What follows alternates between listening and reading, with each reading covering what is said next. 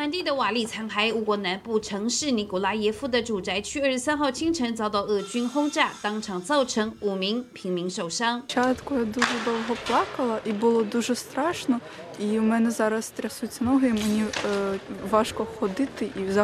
少女难以置信，家园一秒变废墟，公园游戏区只剩荡秋千，孤单挺立。当地官员也说，俄军这回用的是 S 三百第三代地对空飞弹，而基辅则说周末一个晚上。就拦截十六架要攻击乌国各地的自杀无人机。不过，同样在二十三号，俄防长肖伊古是与英国、美国等国的国防部长通电。控诉西方国家帮助乌克兰使冲突升级，同时指称乌克兰计划使用脏弹。所谓的脏弹，指的是利用放射性物质与常规炸药合成的放射性武器。оборони влаштовує телефонну карусель і обдзвонює іноземних міністрів з розповідями про так звану брудну ядерну бомбу. Всі все добре розуміють. Розуміють, хто джерело і розказує, що нібито Україна щось готує, то це означає одне: Росія вже, вже все це і підготувала. 乌国总统泽伦斯基立刻痛骂莫斯科根本就是自己要用脏弹，而西方国家也驳斥小伊古的说法。出访意大利的法国总统马克宏则是乐观表示，和平有机会。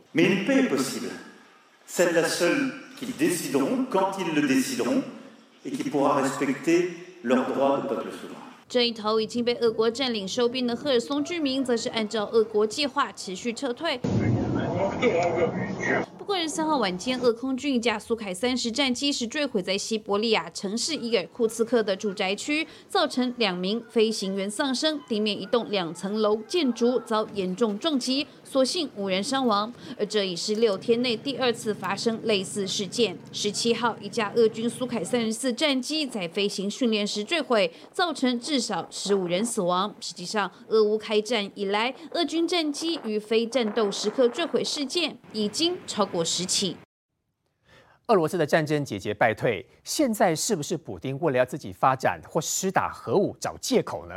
俄罗斯指控说乌克兰已经打脏弹了，这个脏弹如果跟核弹做比较的话，其实只是爆炸区的大小而已。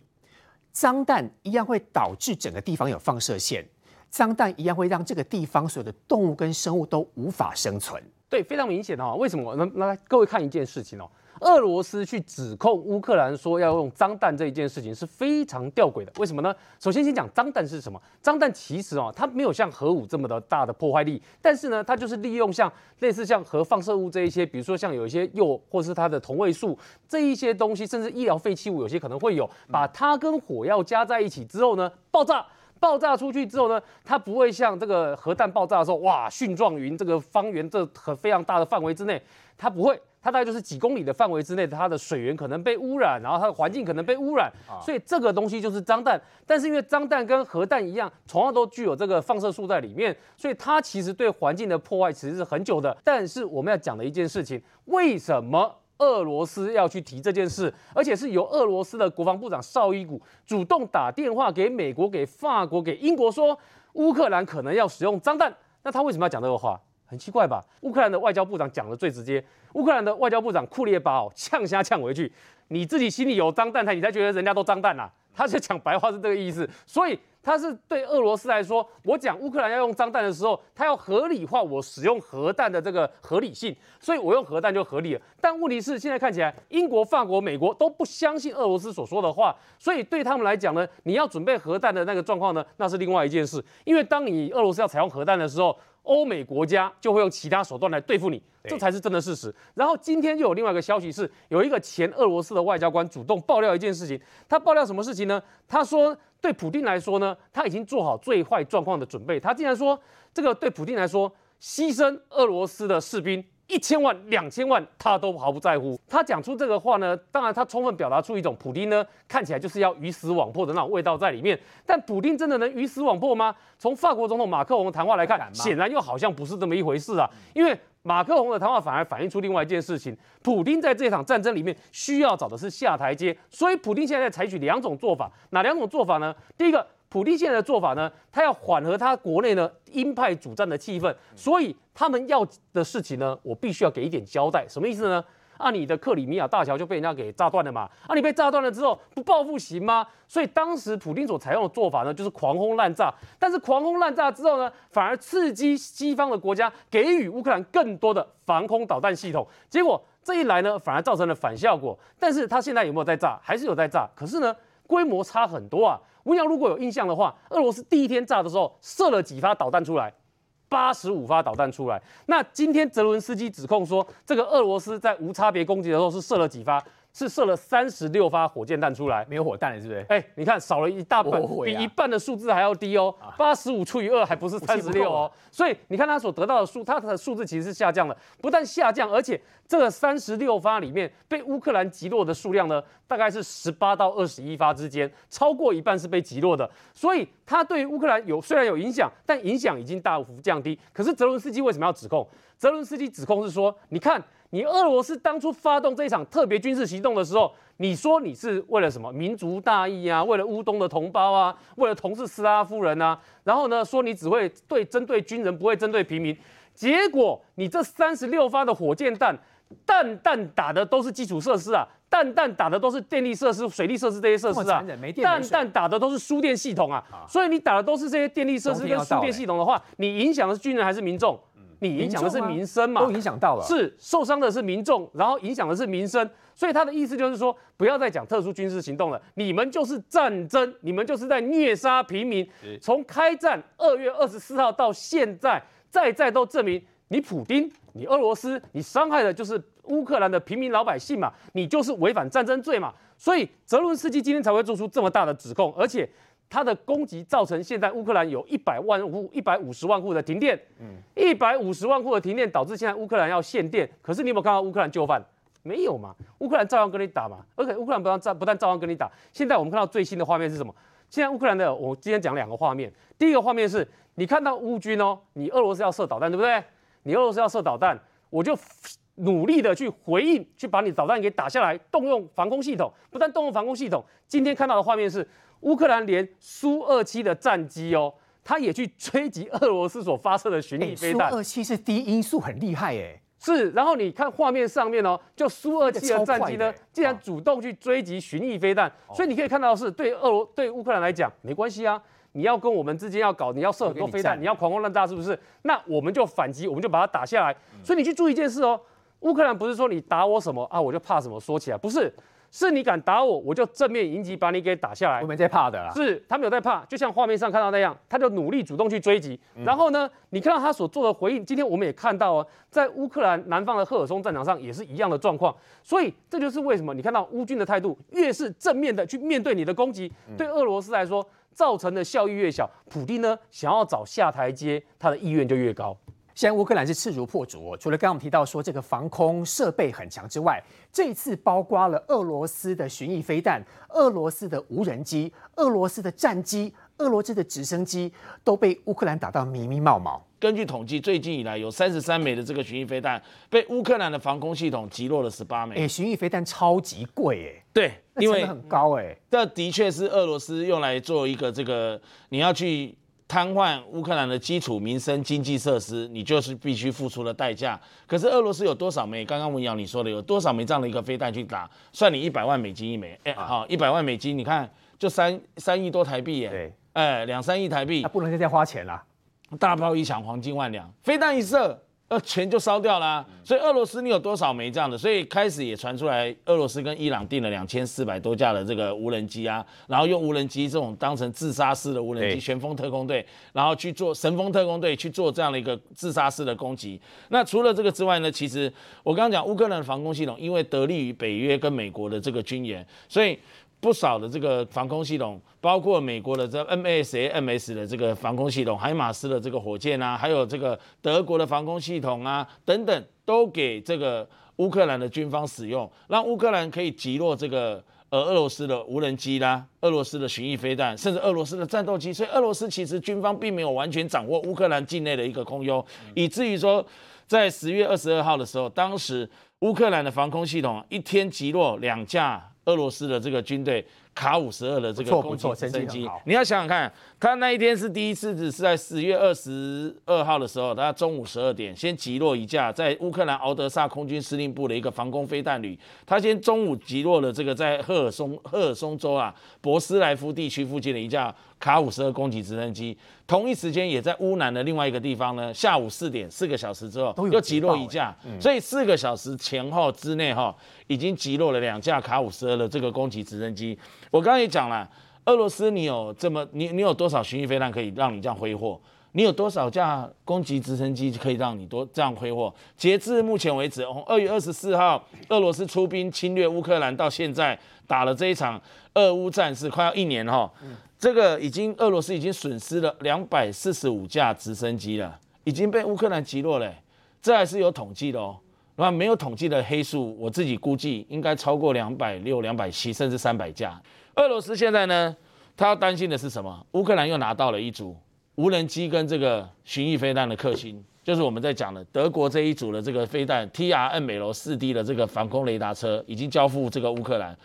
这一趟的这个雷达，它的最远探测距离是可以达到一千五百公里这。么远，对，它的最大的探测高度是三十公里，从地表的地平面到三十公里这么高。它的搜索范围你知道吗？两百五十公里，而且能够有效侦测，而且追踪跟识别一千五百个不同的目标是。很新的军武了。不同类型的攻，它本来就是德国最新的国防科技，它是跟德国的最新的 IRIS-SLN 它的一个这个防空系统是同一组的。IRIS 它是一个整套的防空模组，有防空雷达车，就是这个 TRNL 四 D 的这样的一个防空雷达车，它车它的雷达上面，你看那个正方形的那一块，这一块对，正方形，它的最先进的是跟美国同步科技的，叫做 AISA 雷达。AISA 大家会听着，哎，这个好耳熟。我跟大家讲，我们跟美国买的 F 十六 V 的战斗机，美国出售给我们全世界最先进的 F 十六 V。我 F 十六 V 是现在全全球最先进的 F 十六系列战机，台湾买了呃两百多架的 F 十六 V 战机，上面就有 AISA 雷达，AISA 雷达是可以我们的我们的战斗机雷达是可以在空中同时追击四到十二个不同的空中目标，可以多点侦测的概对，念。多点侦测的概念，你侦测到你就可以锁定啊。那同样的，这个防空飞弹的雷达，它可以侦测、追踪、有效识别，然后再去开始去找，总共一千五百个哎、一档千呢，所以它在只追侦测到之后呢，它还有什么强大的一个电子反反制能力，这个叫 E ECCN 能力。那除了电子反反制能力之外，它有效锁定快速跟小型的一个低空飞行的这个载空机啊，还有这个战斗机跟直升机，还有包括导引这个 IRIS-T SLN 的这样的一个防空飞弹模组哦，它的各种短程、中程的一个防空飞弹，可以直接这个。追击敌人，它这样的一个其实装装在那个八轮八乘以八轮的这个八轮的这个底盘，它的一个你看那个轮式的这个大卡车上面，它为什么用这样的方式？它其实是快，很多的雷达车它其实是用拖拉式，它不是，它其实自己就是一台大卡车，移动速度快快速机动部署。我跟你讲，八到十分钟之内完成有效部署，发现了这个防空这个这个系统防空的这个空域被入侵的时候，它就可以快速部署。所以号称其实俄罗斯很不爽，你不爽你又怎样？你去骂德国总理肖兹啊啊你敢跟德国怎样啊？德国不太甩你啊。那德国现在，而且德国它不断的在加速生产这类型的军备，它把这个四套先赶快备，因为乌克兰最近我刚刚讲的被炸的太多了，俄罗斯刻意攻击乌克兰，用这种疲劳轰炸、焦土攻击，然后导致德国加速先给他这一场防空雷雷达飞弹。随后补上，那等飞弹补上去的时候，你那个俄罗斯的刚看到那个苏凯二十五追那个这个巡弋飞弹的画面，乌克兰的这个军机追俄罗斯的巡弋飞弹，那巡弋飞弹你还有无人机，以后再进这个乌克兰领空的时候，你就要特别小心。也难怪俄罗斯的军机一直不太敢现在大拉了在飞这个乌克兰的境地，如入无人之境，因为就是怕美国、德国、法国、英国、北约这些国家所支援乌克兰的军演啊，会把俄罗斯这些军备打到最后俄国俄国人自己军备没了，你就要跟别的国家求援了。战争到现在，连俄罗斯自己的人都不停普丁。这论节目在骂什么呢？骂说谁说当时讲说泽连斯基会绕跑？谁说当时的北约不会来帮忙俄罗斯？现在要传出说大家在卖普丁，对，没错，你从这个俄罗斯的政论节目可以观察出一个指标，所以等一下我们跟大家讲三件事情，这三件事情都可以看到俄罗斯在战场上面临到不利的情况。那是哪三件事情呢？第一个是俄罗斯自己的舆论场，你知道对俄罗斯来讲，他们自己有做一定程度的舆论的控管嘛，所以像他们之前呢觉得，哎呦，脸书对我不友善，所以我干脆就禁止俄罗斯内部的人呢使用脸书的情况，我就把它给封起来。所以俄罗斯对于舆论能不能控管，它是有控管能力的。但是很有趣的是哦，对普丁来讲呢，俄罗斯的政论节目看起来这这一阵子的风向呢，好像跟普丁要带的风向不太一样啊。为什么呢？因为像文瑶刚刚所讲，是我们上礼拜所说的，很奇怪哦。既然俄罗斯的政论节目在质疑说，你怎么会觉得泽伦斯基会绕跑呢？笨，你怎么会觉得北约国家不会帮忙呢？最后结果是北约国家也帮忙了，美国也帮忙了，泽伦斯基并没有绕跑，而且现在变成战争的英雄。所以这个都是俄罗斯，都是普丁的误判。结果呢，今天在战场之上，你可以看到战场上是很残忍的嘛，所以。在战场之上的残忍呢，这件事情之前一直在指责俄罗斯的是谁？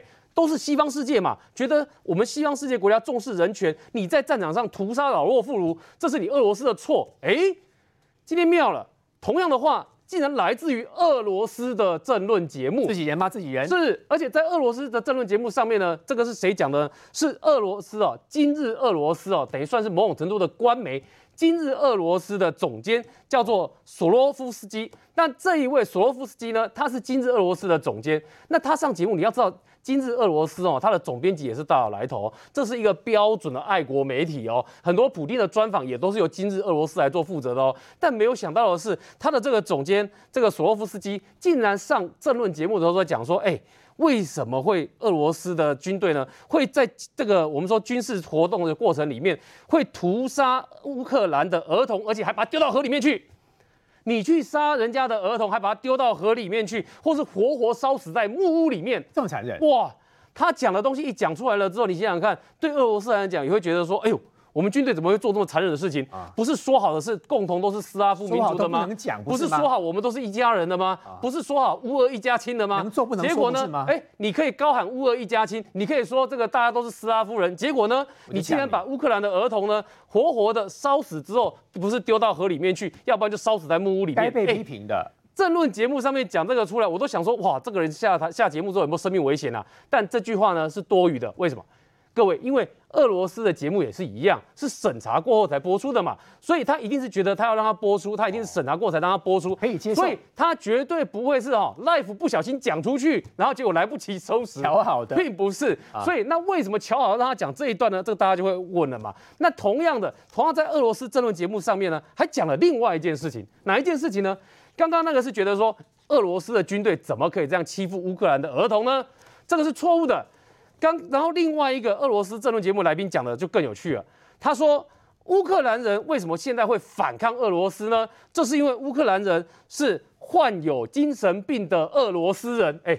什么叫患有精神病的 俄罗斯人？精神病？后面那一句话说，一旦俄罗斯如果获胜的话，我们会治愈他们，也就是治愈完之后，这些乌克兰人呢，他就没有精神病，他就变成真正的俄罗斯人对方贴标签了，这些争论节目的来宾讲的言论，哎，俄罗斯争论节目的来宾讲的言论，你不觉得都很奇怪吗？啊。所以他们这轮节目在讲的话，其实某种程度可以看得出来，对他们来讲战事上是不顺，所以谈的东西呢，尽量呢对战事的东西已经少琢磨就少琢磨。可是第二个迹象最重要，就是我刚刚前面提到的，乌克兰真正的战事现在推广到哪里去了？乌克兰现在战事推广的比大家想象中还要来得前进，因为我们看到的是，因为整个赫尔松州最核心的是俄罗斯占领的赫尔松市嘛，那边人口最多啊。结果赫尔松市呢，上礼拜看到的是这个俄罗斯的末日将军说，我们那边的民民众可能要往后撤。结果那个当俄罗斯呃赫尔松州这个地方的行政官员呢，自己连银行都往后撤，先跑了。现在看到最新的是什么呢？前面不是讲吗？民众撤，官员撤撤，现在呢，军人撤。结先果从要走了第聂伯河北岸的赫尔松市呢，军人也开始主动要往后撤。然后他，但是但是他宣称说，我们不放弃赫尔松市，因为我们守在第聂伯河的南侧，所以我们没有放弃赫尔松市，只是我们觉得这样的防卫的方式比较巩固而已。但是你看到啊，北岸的部分呢？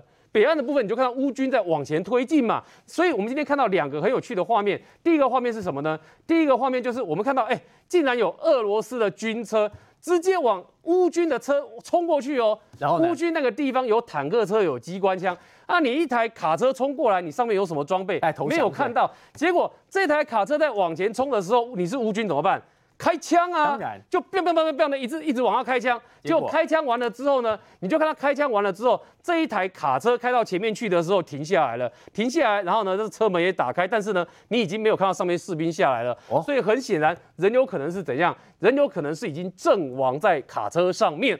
所以这个情况就让你觉得很怪啊！就为什么你明明没有那么多的军备啊，你一定要卡车往前冲呢？这只有一种可能嘛，长官下令，不管什么状况，你想办法突破乌军的防线向前冲。可是如果是这样的话，那你也太不讲人命了吧？就他明明就没有武器，你还叫他向前冲，这是一个点。第二个呢，你也看到什么？你也看到乌军哦，积极向前冲，为什么？因为俄军开始在往南撤，前面空了那么一大块，你是乌克兰军队，你不向前冲吗？你当然向前冲嘛。所以你看到今天最有趣的是什么呢？竟然是乌克兰的自走炮在跟乌克兰坦克车比赛谁比较快自。走炮跟战车谁比较快？是，所以你今天看到乌克兰的 M 幺零九 A 三这个幺五五榴弹炮的这个它的自走炮呢，开始在往前飙车啊，在往前飙车的时候呢，哎，上面的士兵弄得一副好像我在那个划水的样子，啊不断的在往前划，结果你就看到那画面里面，这个士兵呢还跟旁边另外他的同事来比说，我们比你们快，开始在往前冲战车，快所以这表示什么意思？他的动作就告诉你说。他在向前冲的时候，就告诉你，他现在在战场上快速的往前推进。他为什么往前推进？因为俄军之前发动了一波的攻击，这一波的攻击呢，不但没有达到效果，还被乌军给歼灭。歼灭完之后呢，你这后面的后防就空虚，你空虚，当然我乌克兰的军队怎么样？我就顺势向前占领，接收你留下来的土地嘛，顺势光复我的土地嘛。所以这也就是为什么你看到对乌军来讲，在赫尔松州呢，不断的往光复方向在前进，而现在对俄罗斯来说呢，要怎么样善后在赫尔松这部分的俄罗斯大军，可能是他们现在当下最头痛的问题。这场战争到现在，美国的非常知名的这个空降师降落在欧洲当地。金明兄，我们知道这个非常知名的空降师在早年诺曼底登陆的时候有立下大功。这次美国这么做应该有两个目的：第一个要警告补丁，第二个要看二十大之后，他也担心中国会有动作。对，总部设在肯塔基州美国本土这个坎贝尔堡的美国空军的呃美国陆军的一零一空降师哦，幺洞幺空降师是战功显赫的这个一支部队，非常历史悠久。你可以看到第第二次世界大战的时候，诺曼底登陆，我们看到很多战争片，包括抢救雷恩大兵啊，还有很多的这个好莱坞拍过的这个二战的战争片。幺幺洞幺的空降师啊，几乎就是在欧洲令纳粹德军啊闻风丧胆、所向披靡。那时候可能还不是很很有名，可是，在二战之后，他们一战成名。所以幺洞幺空降师啊，可以经由美军的这个运输机啊，在四到五个小时短短的时间之内后，就可以部署到世界各地任何一个角落训。练有素的、哦对，，它是一支不到五千人的部队，大概四千七百人，可以说是等于是它的规模等于算是差不多两个旅啦。那这样的一个幺洞幺空降师，它的呼号，它的部队的番号叫做呼啸之鹰，呼啸、哦、会叫的老鹰，会叫的老鹰，或者有人翻译叫嚎叫之鹰啊，反正就会叫的老鹰。会嚎叫文文瑶讲的没错，就是会吓人。老鹰就是叫了之后，然后朝地面的猎物这样子啪，然后就扑过去，然后就把猎物叼走了。哦很猛的哦。那幺洞幺的空降师就是这样，相似很他他的战术就是这样子啊，所以你看他的一个准将跟一个上校、啊，就直接呃收到命令之后，就直接带着四千七百名大军，然后那个登上运输机，直接前进到乌克兰战场附近哪里？罗马尼亚跟乌克兰的一个这个边界的地方，嗯。距离那边乌克兰只有大概三英里，三英里是什么概念？就是不到五公里啦。那，么近啊，这么这么近呢、等一下随时要帮助乌克兰的概念。他，等于是在罗马尼亚，因为罗马尼亚是北约的成员国啊，所以可能还不会被抗议就对了。对啊，在那边等啦。你俄罗斯抗什么？啊、啊你你要跟北约为敌吗？对。那你人家美军去罗马尼亚那个就在跟他联合演习，就在部队住在那边，那怎样？你管不到他。五公里而已，而而且北约只要一个国家被攻击，是全部的北约国家可以攻击你哎，跳出来所以俄罗斯你试试看，你去攻击幺洞幺，幺洞幺先给你致命的一击，而且幺洞幺空降师训练有素，四千七百名，等于他所谓的什么瓦格纳杂牌军，我不要说瓦格纳佣兵啊，等于他瓦格纳杂牌军或俄罗斯的一些部队啊，他的这个几倍的战力啊，人家而且人人家有重装部队，人家有重武器，不是只有步枪、狙击枪、机枪这是民兵、班用、别人用、排用机枪，他有坦克，还有正好是一种多兵种的混合的一个攻击部队，是美军的一个拳头部队，所以等于俄罗斯他现在碰到的这一支这一支这个继二战之后八十年没有再踏上欧洲。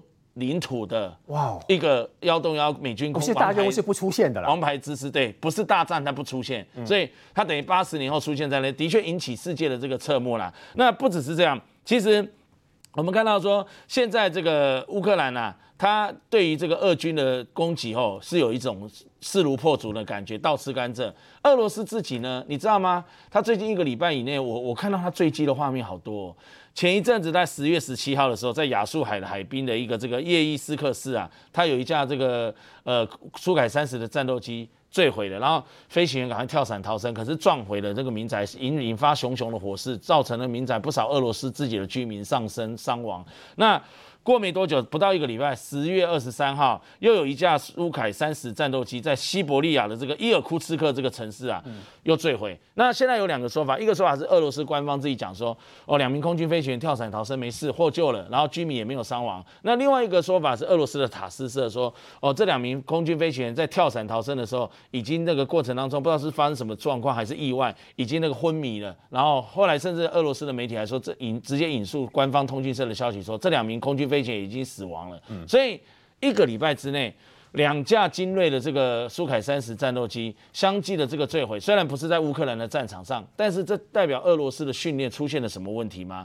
俄罗斯的这个训练，不管是空军还是其他的部队，因为他们不久前才发布了这个普丁的部分动员令，号召三十万的这个那个男儿要俄罗斯的这个男生要上战场，然后造成俄罗斯很大规模的这个反弹嘛，所以他们本身部队的军纪是一个问题，本身部队的训练也是一个环节，是不是出在了一个状况？当乌军拿下赫尔松州之后，接着就是克里米亚。对，克里米亚这个部分，乌俄军还牢牢的握住，乌军当然是能够一举收复最好。嗯那据说我刚不是说那个俄军有跟这个伊朗买了两千四百架的这个见证者一三六的这个神风自杀攻击机吗？自杀无人机，然后。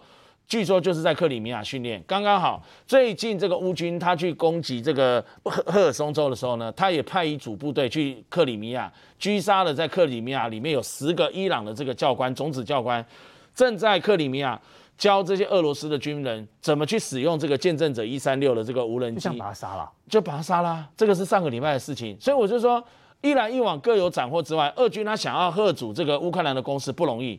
比如说他在乌东卢甘斯克、顿内斯克，不是号称有一个追根 tis 这个英文哈、追根 tis 它翻过来这个中文叫做龙牙，龙牙是一个龙牙桩，是一个像三角形的。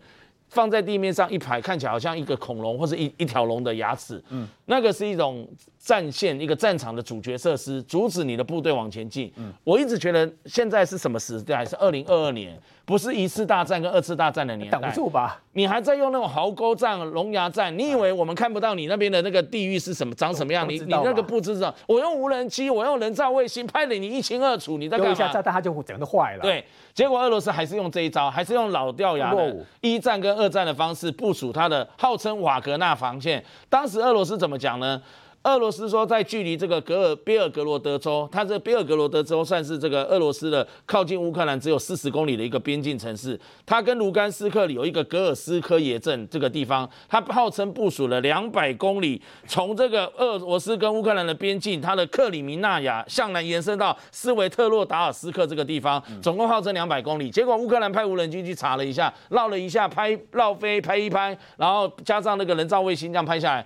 你说两百公里啊？我怎么看到只有一点六公里？差那么？多，一点六公里跟两百公里是两百分之一耶，怎么差那么多？而且旁边也没有什么东西，你就摆了龙牙桩在那边，吹嘘的哈。那我我觉得俄罗斯很好笑，你放了这个号称瓦格纳防线，可是只有一点六公里，你怎么去阻挡乌克兰的大军？你怎么去阻挡这个美国跟这个北约支援乌克兰的军事武器，去把你这些所谓的龙牙桩、瓦格纳防线给破坏呢？所以我觉得。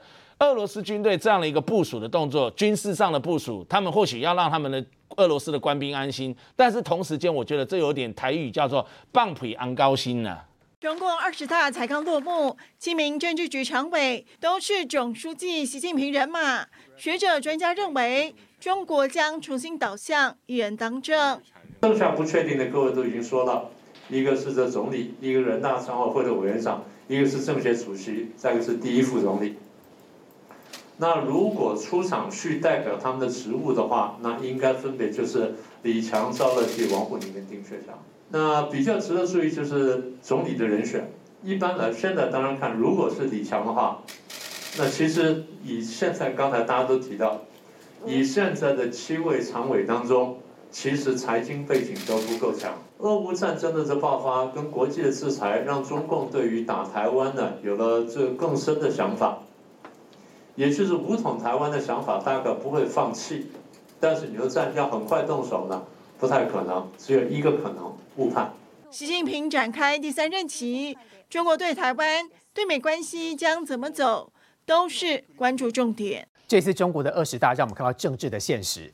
当时好心交棒给习近平的胡锦涛，竟然在二十大的闭幕会议过程当中，就直接被习近平的秘书就这样给架走。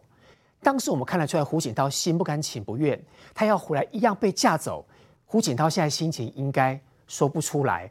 但是他也的确必须吞下去，因为现在当权的是习近平。是。文瑶其实坦白讲哈，就是说中国在进行任何的这种程序哦，都是要按照剧本走的哈。所以竟然让这个胡锦涛啊，这个前领导人，在众目睽睽，尤其在外媒的这个镜头之下，他这样公开被架走。坦白讲，如果说你真的胡锦涛生什么病啊，或者他有什么不舒服的话，他闭门会议的时候，你可以把他架走，或者你可以把这个媒体先请走嘛。好，我们知道中国就是随时随地都可以把媒体赶走，但是他没有，他就让他众目睽睽之下，对，所以大家会觉得说这场戏。真的是，确实是，真的是故意的。好，那到底是什么原因，他要这样羞辱胡锦涛？哈，好，那今天的这个媒体的焦点都来了，他们大部分的认为说，哈，重点在这个红色的文件。红色文件。对，为什么胡锦涛他要看这个红色的文件呢？突然被他旁边的栗战书哦，看起来是胡锦涛他要看这个红色文件，栗战书第一时间先把这个手给压住，不给他看，也不给他看。对，然后后来呢？胡锦涛坚持要看的时候呢，你看习近平就突然转头，好就要叫他的这个随扈来，叫秘书来要把他架走。好，好，那大家在揣测呢，这个红色文件到底有什么见不得人的秘密？新的名单吗？呃，有两，现在有两个说法啦。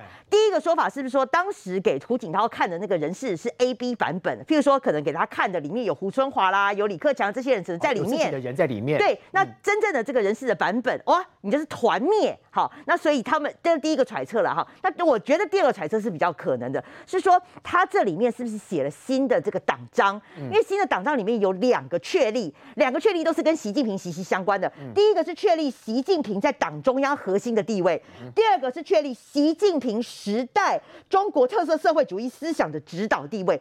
这不得了哎！因为大家知道以前中国是奉行马克思主义的，嗯，现在竟然把马克思主义把它改成了变成习近平所领导下的一个所谓的社会主义思想。习思想哎，天哪！你把它放到党章里面，当神了，感觉对，所以两个确立放在你的党章里面。那对于胡锦涛来讲，他当然可能会跟他讲说：“哎，这北赛这不行，这不行啊，这样子哈。”那所以呢，是不是因为这个红色文件里面有这样子的一个不不得见人的秘密？所以你看下一个时间，下一个画面，我会给你看的。对，然后他就他就被架走，就被架走了。那今天呢，又被起底了，说这两个人到底是何许人也？这个被这个小伙子啊，后来被起底是说是对笑脸接哈，这个是这个习近平常年以来的一个贴身随护。比如说习近平走到哪里，你都可以看到这个小伙子如影随形在旁边。那这个呢，这个呃后面这个戴口罩这位戴眼镜这位是更有来头了哈。他被要提底，他是孔少训，好，因为他有这个。放大他的名牌，人家媒体都很厉害，会把他名牌给他放大。后来发现呢，原来他是这个副主任啊。丁薛祥他是中共中央办公厅的主任，那这位孔少旭呢是副主任。好，所以等于说这两位呢，一个就都都是这个习近平的心腹啦，在习近平的指示之下呢，就把他架走了。包括就是说，哎，他拍了李克强，李克强反正呆若木鸡，后来给他几条有没有？他连回头都不敢回头，哎，他想回去，他就被架走了。是，然后你看更可怕的是，他前面这一排的人连动都不敢动，突然变成。石头人了，因为习近平早就安排好这个剧本要架走，对，大家都不敢看，不敢有任何的反应，就眼睁睁的看着这个前领导人就这样子被架走。胡锦涛的前面这个是李克强，那旁边那个是汪洋，嗯。那他们两个的表情看起来也是一副很惊吓的样子，尤其是李克强。啊，所以表示他们两个有可能也是不知道这个剧情，可能只有习近平拍戏的人知道这个剧情，然后所以他们都认为一切都在掌控之中，所以在场访问的媒体有特别注意到一件事情。现场二十大的现场呢，跟以前不一样的是，特别的这个我们讲说特别的严密，什么讯？息都不透露给记者，不透露给记者，也不让记者知道里面发生什么事情。嗯，所以看起来习近平派系的人呢是知道事情的，但是非习近平派系的人可能不知道。所以你看，像胡锦涛，他可能觉得我就拿文件出来看嘛，就名单应该就是这样吧，内容党纲也就是这样子嘛。不给我看，哎，结果他不给他看。表示事前跟他讲的跟实际上面的东西一定是不一样的。你也把我架走，他要压着不给他看，然后后面为什么要把他架走？因为要把他架走呢？因为你要把这个画面呢，他要播出去给全世界看，故意的，所以他要让全世界看到呢，哎。过去的领导人胡锦涛现在都落在我之下。那过去呢？马克思主义是中国共产党信奉的，现在中国共产党信奉的是习近平社会主义。哦，这不一样哦，这 level 就不同喽。所以有，所以才会出现你看到李克强被这个胡锦涛这样拍到的时候，你看连李克强自己都觉得一脸很压抑的样子。然后旁边的汪洋也是一样，而李克强跟汪洋也正是在这一次里面呢，他们连中央委员都排不进去，都出局了，因为他们不是习近平的人，都团灭。对，所以刚刚讲到了，今晚讲到说，哎，包括这个七。人小组啦哈，那他们给他一个名字叫六个小矮人嘛，因为习近平是老大嘛，那旁边这六个小矮人全部都是这个习近平的一些心腹，或是跟他从头一起这个打拼的人。那这个刚刚讲到说胡锦涛时代是共青团嘛，他们这个团灭，就是说所有的这个江江泽民人马、胡锦涛人马全部都没有在这个中央政治局里面了哈，就整个团灭，代表着胡锦涛的时代正式的一个结束。好，那回过头来这件事情呢，当然爆发了之后呢，所有的这个外国媒体就很哗然嘛哈，当然他们。我们刚刚讲了，这个就是一个政治大戏，而且是习近平他应该是有心的哈。那到底是什么原因呢？看起来现在有两个目的。第一个，胡锦涛在他旁边其实就是一个最大的讽刺，因为我们知道胡锦涛在十年前他是裸退的，裸退的时候，对习近平当时还。歌功颂德，说他是高风亮节，树立了一个典范。结果没想到呢，胡锦涛的裸退，那就非常对比的哈。这个习近平，他完全的就是说，哎，已经做了万年的皇帝了嘛。那一个高风亮节，一个万年皇帝，这不是无比的讽刺吗？第二个，当然他就是要。告诉大家，就是这个呃团呃胡锦涛所领导的这个团共青团已经整个团灭，我习近平的时代正式来临。所以现在有四个字送给大家嘛，叫做席地而坐。习皇帝真的要做了，叫席地而坐。最后要讲的是说了哈，这件事情爆发之后呢，哇，中国一片封锁消息哦。你知道中国人大家都不知道，包括你现在去微博上，你只要查胡锦涛跟他的儿子胡海峰，对，父子俩微博整个封锁消息，控制言论了，对，控制言论，你完全查不到这两个的消息，因为照。说据照照媒体报道，他的儿子胡锦涛的儿子胡海峰是亲眼目睹父亲整个全程被带走的过程，但是他什么都无能为力，不能做。那个地方去，大家皮皮错了，搞不好下一个清算就他了啊！一定嫁走。对，那第二个更恐怖的是说，连日本日本 NHK 那种海外放送，他去播这段的消息，当然他也有批评习近平，就是说他做皇帝连任的一些啦，比如说很多的民怨啊，像什么封城啊、疫情啊、经济不好啦，哈，这四分他四分钟整个断讯。海外放送，日本 NHK 海外放送，日本 HK 被骇客入侵吗？断讯，可能故意的。就是你只要讲到习近平坏话的时候，整个被断讯，你就知道现在的这个消息被封锁的非常的严密。好，这一次最新中国二十大的人名单公布当中，看得出来，胡锦涛跟李克强的人马完全都被处理掉的，全部都听习近平的。习近平这么做，他真的 hold 得住整个中国境内的舆论吗？或者是他完全不在乎别的国家怎么看他？习近平新时代中国特色社会主义思想，为什么他要把这个路挡上？因为非常重要。中国讲究什么？讲究领导人不只是权力，还有权威。我举个例子来讲，邓小平，他到晚年的时候，他什么位置都没有保留，不是吗？但他可以一锤定音，为什么？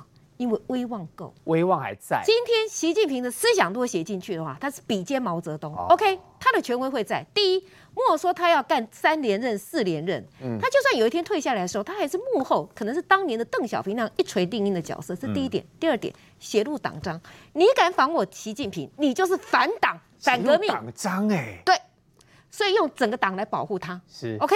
所以非常的重要，他不只是人马布置他的人马，他在讲究权威地位、党的这种高度的时候，永远不会掉。写入党章里头，你敢反我，你就是反党。是，把这他完全学了毛泽东当年的斗争神，那就对了。没错，就是在做造神运动。好，那现在一个非常大的一个危险，就是说，坦白说，我看到这个人事安排，我是心情非常沉重的哈，因为你看得出来，这是大概中国这个三四十年来第一次。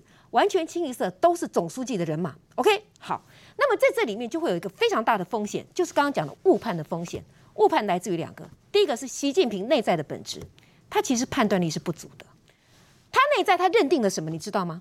他认定了东升西降，他认定的东方的中国的这种制度是可以压倒西方的，西方有啰里吧嗦什么言论自由，你们搞得社会分裂，他们真他真的是认为如此。美国，你看看你里面乱成一团，你看看你们总统交接的时候是什么样子。但是中国没这个问题，嗯，中国人民可以被压抑，中国人民可以吃苦，中国可以集中一切资源、集中精力干大事。他要彻底让大家知道共产主义是最好的。他认为时间站在他这一边，因为西方世界民主国家四年一次改选，中国没这个问题，所以我可以长久来破坏我的中国梦，我可以压抑人民，又怎么样呢？上海封城两个月，上海人是全中国最刁的吧？又怎么样？我说封就封，我说封就封，我压力测试你。我告诉你，他第一个，为什么李强这次可以升任总理的位置？很简单，一般人觉得李强你干成这个样子，你怎么可能？但是你要用习近平的角度来看，你对我是绝对忠诚。那个李强就上海的党书记啊。哎，因为你封城搞得这样，虽然人民非常怨恨，但是你贯彻我习近平的意志，升官，所以用人为亲。所以坦白说，忠诚、信任、稳定压倒一切，这就是他的用人哲学。那这样子下去的结果，第一个，他的误判来自于本质上，他认为西东风压倒西风，所以他高估自己的实力。第二点，外在已经没有制衡力量，也没有敢讲真话的人，一堆马屁精讲他爱听的话，所以他有可能误判，对不对？第三，我要讲的是，习近平也不是完全没有脑子，他会看到俄乌战争，他会看到普丁的教训，所以接下来他会怎么做？我认为他对台湾一定是更强硬，更强硬有什么好处呢？第一。注意看他的人事布局，释放出非常强烈的讯息出来。军委副主席两个，一个叫张幼霞，一个叫何卫东。张幼霞他是一个唯一打过两次越战的，他有实战经验的上将将领。用他要武力犯台，用他当然为武统背书。第二个何卫东，各位要注意这个人。这个人二零一六年的时候被外调到西部战区去，二零一九年他。回来当东部战区主任，那个时候他中将年龄已经要届退了。习近平把他留下来，不只是这样子。二零二二年今年元月的时候，连连续三级跳，把他调到中央来。那时候带的臂章就是中央中央军委的臂章。那各位，今年八月份裴洛西来台湾的时候，在台湾周边贴七块狗皮膏药，做海空这个演习的是谁？破坏人，总破坏人就是何卫东。嗯，OK，何卫东是过去三十一军团，现在是厦门七十三军团，福建人。这次你看得到，就是福建帮，他的枝江新军，还有他的西北，就是他陕西旧部，这些人大家是鸡犬升天，全部都是他一个人能够完全掌控的。掌军的全部升官了。对，所以他找张何卫东来，就是对台湾释放一个讯息，就是说我随时都在备战，我随时都有军队，可能武力可以来进犯你。OK，所以。他在有意的释放这个讯息，但是他也看到乌克兰跟俄罗斯战争的教训，脑子没有烧坏掉的话，不会随便武力犯台。因为如果一举不中地，他的政权是要垮台的。他可能不止政权垮台，身家性命都要带掉交出来。所以他怎么做？所以他可能会怎么做？一方面，请问一下，用这么高的压力的结果是什么？台湾内部会有一些声音警告你、吓唬你。我告诉你，台湾内部就有一些声音出来，不要挑衅习近平，两岸要避战。要谋和啊哦，抗中保台这个只会触怒中国，然后呢，给你很大的压力。今年年底要选地方选举，对不对？好，一定一些绥靖主义的声音就会出来了。他希望能够加大地方包围中央。用亲中的人，如果能多一点的势力，地方多一点势力，尤其进军到二零二四总统大选的时候，他会给足压力。过去我们大家讲抗中保台，大家因为很讨厌共产党，也都认同。可是各位那时候大家你觉得战争不是那么现实。如果他摆出一副战一副姿态，就是战争就是很可能迫在眼前，他吓唬台湾人呐。连美国国务卿都说有可能提早。那我请问你，这民意可能会有什么作用？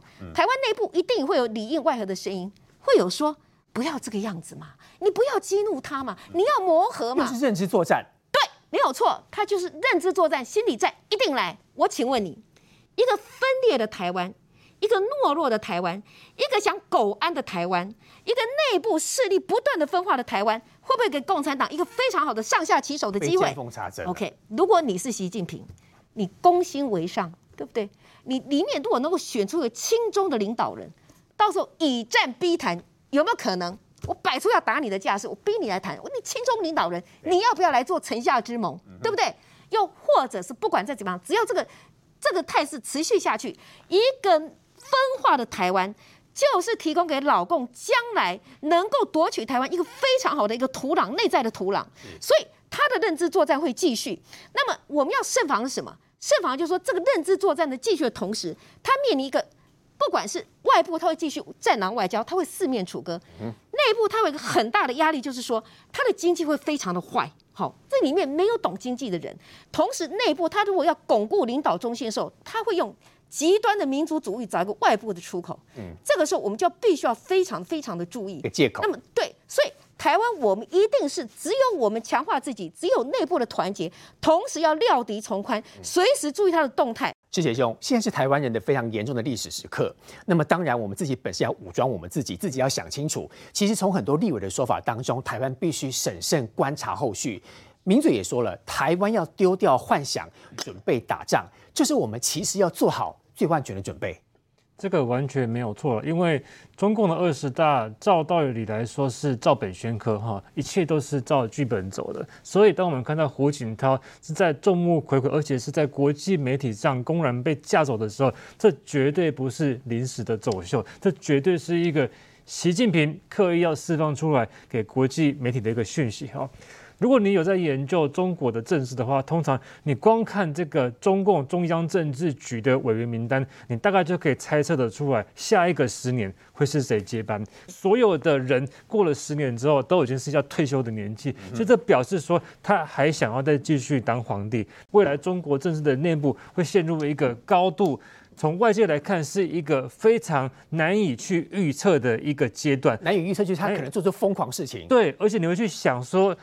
这个会不会去影响到他对台湾的决策？所以我觉得对台湾来讲，更关键的是说，美国是不是要从所谓的战略模糊，逐渐的变成战略清晰？因为他是不是要去担心说，如果美国对台湾的态度再有任何一丁点的模糊的话，会不会造成习近平整个内部对台湾造成一个误判的空间？所以对台湾的国安团队来讲。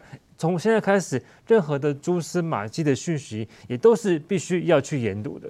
胡锦涛一点做侧写没有，当年他直接交棒给习近平，而且在习近平从政的过程当中，他还很好心好意帮习近平铲除了很多他的异己，没有想到现在他是如此的下场。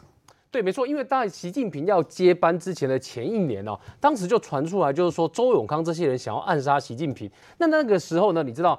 那个习近平当时曾经消失过一段时间，从当年的八月底到九月的时候，等于他消失了在快一个月的时间，而且那个时候他连美国的外宾来访问，本来安排好习近平跟他要见面的也取消掉。那为什么要取消掉？就是因为传出来说习近平要被暗杀，然后所以胡锦涛为了保护他，胡锦涛特别打电话给习近平，然后要习近平呢到他所安排的地方，你先躲起来。哦，结果习近平你知道他遇到了多少次的暗杀？那为什么胡锦涛要这样通知他？因为他遇到暗杀状况都很诡异，什么意思呢？举几个简单的例子，比如说习近平去做健检的时候呢，就旁边有意图有人要用那个要帮他注射的那个针筒的部分，在针筒里面下毒，但是因为事先得到情报，所以把这个针筒的部分呢及时给截获，没有让他在透过健检的时候打到习近平的身上，这是一个。那另外一个是习近平出去巡视的时候呢，车开开开就载他司机开开开往前的时候呢。突然有台车就冲过来了，故意制造车祸，冲过来，然后身上载了很多油料哦，就这样冲过来的过程里面呢，哎。还好，因为事前有发现，所以这台车呢跟习近平的车就没有撞上去，让他躲过一劫哦。所以你就知道习近平遇过我的暗杀次数非常的多。所以胡锦涛通知习近平这一次也是一样，因为当时习近平面对的是像周永康啊、徐才厚啊这些人都意图要暗杀习近平，不想让他接班，因为他当时就不是那一个，就我们讲说一开始本来胡锦涛跟江泽民两边协调说希望他能够接班的人。后来是双方哦，就等于说对彼此的人选，那既然不能接受，习近平是彼此可以接受的，就让习近平来当好了。可是当时江江系的人还是有人想对他下手，所以胡锦涛是当时出手保护习近平的那个人哦。嗯。就你没有办法想到，就当时这样保护习近平的一个人哦，而且习近平被暗杀的事情，后来中国自己有官员。在这个中国的会议上面证实这件事情，所以这个从这个习近平被暗杀的事情中传闻到变成是真实，这个是中国的官员自己讲的，所以等于说胡锦涛当时这样保护习近平，可是你可以看到是为了习近平自己权力的巩固，对于这样的过去保护他的领导人胡锦涛，他都可以不给你面子，他都可以让你在全世界面前做最糟糕的出糗，什么意思？你就被表现出来一副第一身体很虚弱，第二他就是要架着你出去。因为第一时间我还看到有人用搀扶两个字，那个那个叫做搀扶出去吗？讲的好像一副因为胡锦涛身体虚弱，所以搀扶他出去，错。他是要控制住胡锦涛，所以要把他给嫁出去。那这个过程里面就很明显，这就是一个权力的斗争嘛。所以，即便当初胡锦涛曾经这样要保护习近平，可是习近平为了他的权力呢，都可以翻眼不认人。所以，对习近平来讲，剩下来只有权力，剩下来只有对他听话的小弟。那然后这些所谓的人情义理对他的事情来讲，对他。